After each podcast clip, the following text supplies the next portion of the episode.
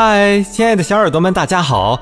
深度游大连，了解近代史之旅顺系列节目又和您见面了。我是你们的主播听见沉香。本节目由 KKB 原创播客基地联合播出。亲爱的小耳朵们，中日甲午海战后，旅顺迎来又一场战争——日俄战争旅顺篇十二。对于日本人的闭塞行动来说，最大的障碍就是位于黄金山南麓的电岩炮台。炮台面对黄海，背靠黄金山，西侧是旅顺口军港的口门。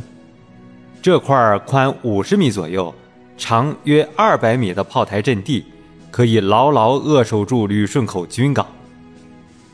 当时俄国人在电岩炮台上。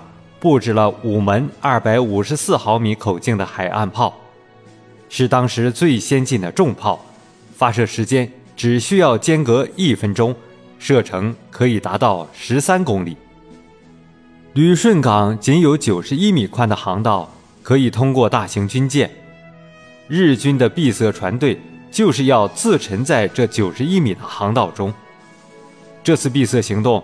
几乎全部都要在俄海防炮台的射程内完成。在日本驱逐舰的炮火掩护下，闭塞船队开始向旅顺港发起冲锋。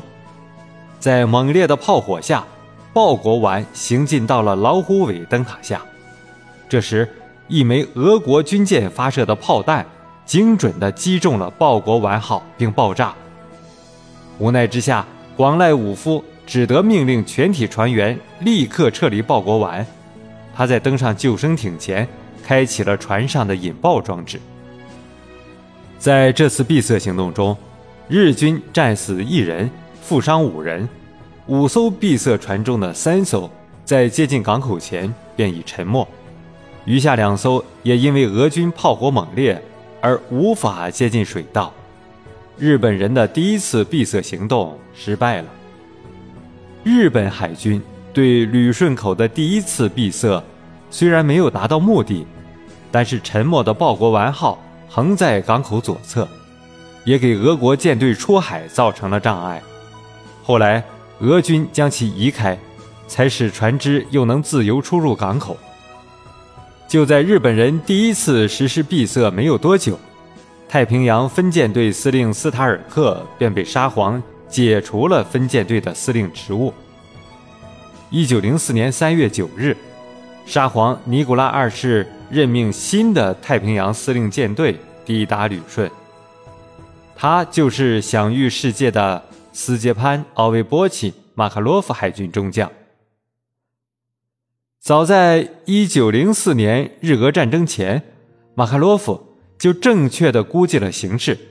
于二月八日致函俄罗斯海军部，指出战争迫在眉睫，停泊在旅顺港外锚地的俄罗斯舰艇处境危险，随时可能遭受日军袭击，必须马上采取对策，以防万一。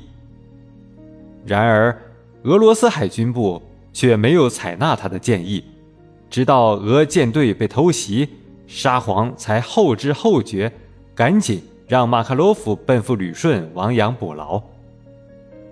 上任第一天，马卡洛夫就命令将司令部和卧室搬到一艘二等巡洋舰的指挥室中。亲爱的小耳朵们，一个旅顺口，半部近代史。旅顺的每一个景点都刻有列强侵略的印记。深入了解关于旅顺的历史，你会更透彻地理解旅顺。赶紧关注主播吧，下一集会更精彩哦。